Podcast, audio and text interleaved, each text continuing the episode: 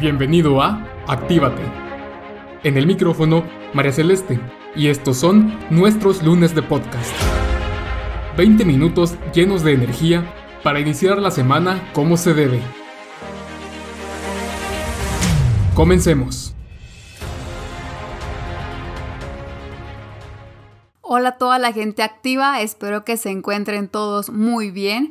Soy María Celeste, coach personal y organizacional, y les doy la bienvenida a nuestro episodio número 8. Estos son nuestros lunes de podcast y si esta es la primera vez que nos sintonizan, pues están más que invitados a escuchar los episodios anteriores. Como ya pudieron haber leído por el título, vamos a estar hablando de las pasiones y el trabajo. ¿De verdad es tan grave trabajar en algo que no te apasiona? Hoy quiero desmentir tres mitos que nos han vendido por mucho tiempo. Me siento así como los cazadores de mitos o Mythbusters, como ustedes lo conocían, que lo daban en Discovery. Esta es la versión frases motivadoras. Y bueno, ¿cuáles son las frases que vamos a desmentir? Número uno, si quieres tener éxito, debes trabajar en algo que te apasiona. Número dos, para sobresalir debes sentir pasión por lo que haces. Y número tres, si quieres ser feliz, debes trabajar en lo que te apasiona. Así que demos inicio a este episodio y desmintamos esas tres frases. Si quieres tener éxito, debes trabajar en lo que te apasiona, para sobresalir debes sentir pasión por lo que haces. Son frases que recurrentemente utilizan los oradores motivacionales en sus conferencias y yo por mucho tiempo creí que eso significaba encontrar un trabajo que me apasionara para poder ser exitosa y poder ser feliz. Y es lo que muchos de nosotros intentamos. Ahora, quizás entendimos mal o la frase quedó incompleta. ¿Por qué sucedía esto? Entrabas a una conferencia motivacional, ya fuera en la universidad, el trabajo, un evento particular o incluso videos en línea motivadores y te inflaban hablándote de éxito, de triunfo, cómo lograr a través de tus pasiones todo tu éxito, te hablaban de buscar tu felicidad en lo que hacías y así lograr ser exitoso, etcétera, etcétera. Te brillaban los ojos, te sentías listo para actuar, te sentías motivado, pero entonces terminaba la conferencia y estabas de vuelta en la realidad, sabiendo lo que querías sentir, pero sin saber cómo actuar y entonces volvías a, volvías a desinflarte. Ahora, quiero marcar aquí una diferencia antes de avanzar y desmentir los tres mitos, porque como podemos ver en el título, hablamos de que tu trabajo no te apasiona lo que es también muy diferente a que no te guste tu trabajo. O sí, en este caso me gustaría marcar esa diferencia para que la comprendamos mejor a lo largo de los tres mitos. Cuando tu trabajo no te gusta se puede deber a muchas razones. Entre esas puedo enumerar algunas como el lugar de trabajo no tiene buenas condiciones, tus líderes no son muy competentes o tal vez no te motivan lo suficiente, no son ese apoyo que tú buscas en un líder, el clima laboral no es favorecedor, no es tu fuerte donde estás trabajando o trabajas en algo para lo que no estudiaste, tal vez la paga no es muy buena o trabajas en algo que no te apasiona. Eureka, llegamos al clavo. Trabajas en algo que no te apasiona, que no te mueve, no te gusta, simplemente sientes que no vas a llegar a ningún lado porque ese no es tu camino. Ahora les puedo decir que la solución más tentadora en estos casos siempre es renunciar y buscar un nuevo trabajo. En ocasiones va a funcionar, pero al poco tiempo tu motivación vuelve a bajar y volvemos a ese círculo vicioso. Así que vamos a desmentir estos tres mitos transformando estas frases de una forma más potencializadora, más realista y que no te limite tanto. Y así podamos romper ese círculo vicioso. La primera frase era, si quieres tener éxito, debes trabajar en lo que te apasiona. Aquí vamos con una de mis historias. Una vez había un chef que mostraba completa pasión por lo que hacía. Si hablamos que era un chef de vanguardia, teníamos que hablar de él. Cada plato era una experiencia sensorial increíble. Entregaba su corazón en la cocina, pero no se consideraba exitoso. Sus cocineros, los clientes lo admiraban y lo veían con gran respeto y asombro, pero para él nunca era suficiente. Le encantaba su trabajo, era extremadamente bueno, pero si hablamos de éxito, nunca se identificó como una persona exitosa. ¿Saben por qué? Porque su definición de éxito estaba sobrevalorada, tenía demasiadas expectativas del éxito que nunca se dio la oportunidad de vivir el triunfo de su presente. Para él nada era suficiente. Así que, ¿qué importa si el mundo te observa como un campeón si tú en tu, en tu interior te sigues viendo como, pues no voy a decir un fracasado, pero sí menospreciando tu esfuerzo? Es como si todos te vieran con la medalla de un primer lugar mientras tú la sigues viendo como un tercer lugar. Piensas, la verdad no hay mucho para celebrar. Entonces realmente podemos ver que trabajar en tu pasión no te va a garantizar el éxito. Y aquí ustedes pueden pensar, sí, pero él sí fue exitoso. Sí, pero realmente, a pesar de que trabajaba en lo que le apasionaba, él se sentía exitoso porque no podemos definir éxito de cómo nos ven los demás. El éxito es más bien cómo tú te sientes. ¿Tú te sientes exitoso? Si la respuesta es sí, entonces el trabajo ya está hecho, pero en este caso para él no era suficiente, nunca iba a ser suficiente. Entonces, a pesar de estar trabajando en lo que le apasionaba, el éxito aún no estaba en la mira o aún no lo podía celebrar. De igual forma, tengo otra historia para ustedes que también nos va a explicar por qué esta primera frase no es completamente cierta. Esta es la de un panadero que toda su vida había querido un taller de autos, pero la panadería era el oficio de la familia por generaciones, así que él tiene que continuar la tradición. Habían días buenos, días más pesados, como en cualquier trabajo, pero tenía algo que lo motivaba todos los días. Ver entrar a la panadería a sus dos pequeñas hijas corriendo al mostrador a pedir un pan dulce cuando terminaban de hacer sus tareas y tras de ella su esposa llevándole un café para que pudiera mantenerse despierto y aguantar la otra mitad de la jornada eran sus pasiones. Su pasión más grande era sacar adelante a su familia, ver crecer a sus hijas, lograr que ellas sí pudieran tener su propio negocio de lo que ellas quisieran y no seguir atados todos a la panadería él trabajó noche y día y con los años amplió su mercado, tuvo nuevos puntos de venta, el negocio familiar empezó a crecer y aunque la panadería nunca había sido su pasión, sabía que debía hacerlo por sus dos pequeñas pasiones, Marta y Julia.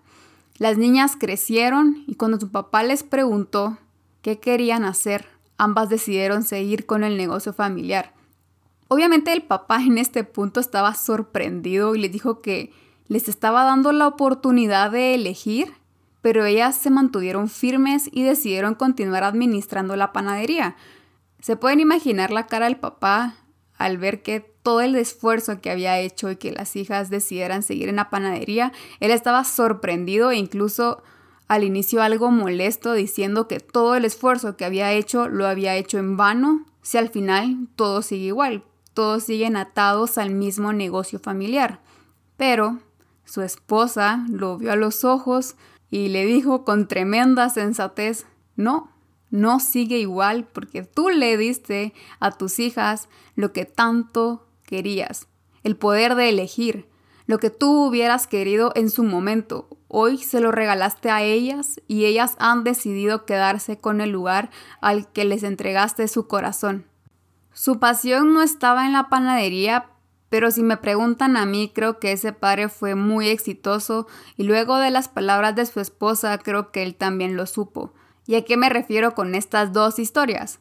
No siempre la vida va a coincidir con tus pasiones y tu trabajo, y si eso no sucede, no significa que ya hayas perdido el tren hacia el éxito. Lo que sí necesitas tener presente es saber cuál es tu pasión, esa inspiración y motivación para superarlo cada día. Así que, ¿te parece si cambiamos la frase? Si quieres tener éxito, debes trabajar en lo que te apasiona por un Reconoce tus pasiones y trabaja por tu éxito. Y aquí no hablamos de trabajar en donde están esas pasiones, sino de conocerlas y utilizarlas como un motor o propulsor para seguir adelante. Y si se dan cuenta, utilizamos el trabajo como una herramienta para llegar a esas pasiones y no precisamente la pasión como el trabajo, que son dos cosas diferentes. Vamos ahora con el segundo mito. La frase dice así, para sobresalir debes sentir pasión por lo que haces. Aquí no hay historias porque siento que no necesita. Lo que esta frase me dice es que no puedo sobresalir si no me apasiona lo que hago. Y eso es falso. Y como les digo, tampoco necesitamos ir a grandes ejemplos. Podemos aplicar esto a nuestras propias vidas. Por ejemplo, yo cuando estaba en el colegio descubrí que estadística y yo no éramos muy buenos amigos pero al mismo tiempo tenía excelentes calificaciones en estadística, mejores que en matemáticas, y cuando llegué a la universidad sentía todavía esa relación de amor y odio hacia las estadísticas. Era amor porque quién sabe por qué era buena, no me costaba entender, pero era odio porque no me gustaba para nada. Todas mis clases de estadística en la universidad las pasé así. Llegué a estadística aplicada y me di cuenta que ya no había amor, solo había odio pero seguía teniendo ese instinto estadístico, diría yo, no sé cómo le llamarían ustedes, pero era algo que se me daba, aunque yo no quisiera o no me gustara, pues se me facilitaba. Pueden pensar ustedes en ese momento en su vida en que se dieron cuenta que habían hecho algo muy bien sin que realmente les gustara, desde cocinar algo delicioso cuando no son muy amantes de la cocina, o cantar con una gran voz, aunque su pasión no esté en la música, o incluso ser muy buenos en un deporte, aunque no sea su favorito. No sé, hay muchos ejemplos que votan esa frase automáticamente. Y con estos ejemplos pues hablamos de simples casualidades, no es que estuviéramos buscando ser buenos en eso, simplemente descubrimos que se nos era más fácil que a los demás. Así que esta frase te invitaría a que la transformáramos en un puedo ser excelente en todo lo que haga. ¿Qué significa con esto? Pues que ya no estoy limitando mi excelencia solo a mis pasiones, sino que amplío mi campo y digo que puedo ser muy bueno y ser excelente en todo lo que haga, aunque no sea mi pasión. Y yo creo que esto es más una obligación a una opción, decir tengo que ser excelente en todo lo que haga, y no significa que deba sobresalir en todo, sino en dar lo mejor de mí en todo lo que haga, dar esa milla extra. Hacer lo mínimo es mediocre. Hacer lo que se espera de ti, pues está bien. Pero hacer más de lo que esperan de ti sin esperar nada a cambio, eso es ser excelentes. Dar la milla extra. Para sobresalir, para ser excelentes, no necesitas estar en donde está tu pasión necesitas disciplina. Es más fácil terminarlo mañana que hacerlo hoy. Es más fácil dormir 10 minutos más a despertarse 10 minutos temprano. Es más fácil dejarlo así como está, a afinar los detalles. No te pasa solo a ti, le sucede a todos. Pero está en ti ser diferente y ser excelente en todo lo que hagas, sea o no sea tu pasión. Eso no tiene mayor peso cuando hablamos de excelencia. No podemos utilizar las pasiones para dejar un trabajo mediocre. No puedo decir, como esto no me apasiona, pues no di lo mejor de mí o no me esforcé lo suficiente o no sobresalgo en esto porque no es mi pasión. No lo usemos más como una excusa. Y por último, pasemos ahora a nuestro último mito. La frase dice así, si quieres ser feliz, debes trabajar en lo que te apasiona. Esta me encanta porque fue el primer mito que me inspiró para todo este podcast. Y para este, pues sí me voy a ayudar de una historia que una a los mitos anteriores. Hace ya varios años conocí a una ama de llaves de un hotel, una gran persona. Era un hotel de lujo con habitaciones de diferentes categorías y yo cuando la conocí a ella pensé, wow, si yo tuviera un hotel, la contrataría a ella y más personas como ella. Era una señora ya grande, pero eso no era ninguna limitante para que ella trabajara excelente. De hecho, todas trabajaban bastante bien, pero si me pedían resaltar a alguien, creo que lo haría con ella y por la historia que había detrás. Entré con ella una vez, bueno, varias veces, a una de las habitaciones que necesitaba limpieza y recuerdo que ella limpiaba aunque ya estuviera limpio, aspiraba aunque la alfombra no tuviera ni una sola amiga. Ella revisaba por todos lados verificando que todo estuviera perfecto, pero eso no era todo. Cuando debía realizarle servicio nocturno, y aquí hago un paréntesis, El servicio nocturno consiste en seguir una serie de pasos para preparar la habitación para que cuando llegue un huésped encuentre sus cortinas cerradas, las luces apagadas y únicamente encendida la luz del corredor de su habitación y la lámpara de noche, su cama ya está abierta y encuentra una galleta o un chocolate sobre su almohada. Es un servicio extra. Es un trabajo sencillo, la verdad, pero veía con qué dedicación ella lo hacía que me daban de verdad ganas de hacerlo igual y me contaba, este huésped siempre se come las galletitas, así que le vamos a dejar dos, porque ya vi que sí le gustan. O entrábamos a otra habitación y ella decía, quien se hospeda aquí ya me di cuenta que usa muchas toallas, démosle una extra y le colocábamos una toalla de más. Y entrábamos a otra habitación y decía, en esta habitación se hospedan niños. Y era evidente que se hospedaban niños porque estaba lleno de peluches y juguetes. Entonces me decía, un chocolate no va a ser suficiente, dejemos más. Y me encantaba todos esos detalles en los que ella se fijaba que tal vez uno no se había percatado. Me gustaba ver cómo trataba a los clientes aunque ellos no estuvieran ahí, aunque nadie se lo hubiera pedido, ella brillaba. ¿Alguien alguna vez lo notó? No lo sé, pero yo sí lo pude ver y aunque esto ya fue varios años atrás, lo sigo recordando como una lección de vida. Un día no me aguanté y le dije que me encantaba verla trabajar y ella me contó que realmente nunca había pensado en ser camarera, ella quería tener un restaurante, pero tenía a sus hijos pequeños cuando ella enviudó y tuvo que trabajar muchas horas extras por muchos años para que el salario fuera suficiente. Y aunque podemos estar pensando que ella estaba contando esto con ojos tristes y cansados, lo contaba con mucha fuerza y con felicidad. Ella me contaba todo lo que sus hijos eran, lo que habían logrado, cómo los había logrado sacar adelante en diferentes profesiones cada uno. Ella me contagiaba su felicidad, me daba motivación, me inspiraba a ser excelente en todo lo que hiciera y ser feliz. Y nunca me dijo alguna frase motivadora, solo me enseñó lo que hacía y fue más que suficiente. Así que, por favor, desvintamos este mito porque tu felicidad no depende de en dónde trabajes, sea o no sea lo que te apasione. Te diré que sé feliz y vive con pasión. Cuando iniciamos este podcast, iniciamos con estas frases. Número uno, si quieres tener éxito, debes trabajar en lo que te apasiona. Número 2. Para sobresalir, debes sentir pasión por lo que haces. Número 3. Si quieres ser feliz, debes trabajar en lo que te apasiona. Pero hoy quiero que nos vayamos con estas frases renovadas. Les hicimos un cambio, una remodelación. Desmentimos los mitos y los transformamos a favor de nuestras vidas. Y así que hoy nos vamos con estas tres nuevas frases. Reconoce tus pasiones y trabaja por tu éxito. Número 2. Sé excelente en todo lo que hagas. Y por último, sé feliz y vive con pasión.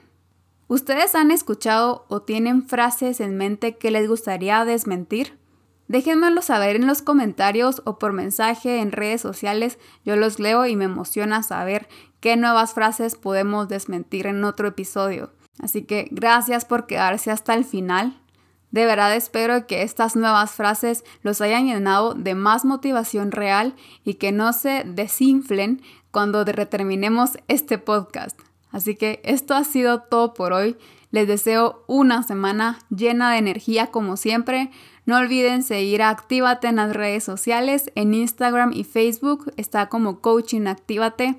Y si les ha gustado, suscríbanse al canal de YouTube y activen la campana para ser los primeros en conocer nuestro nuevo contenido. Y por supuesto, si consideran que alguien puede escuchar esto y le va a ser de gran ayuda, no se olviden de compartirlo. Yo me despido y nos miramos en el próximo lunes de podcast.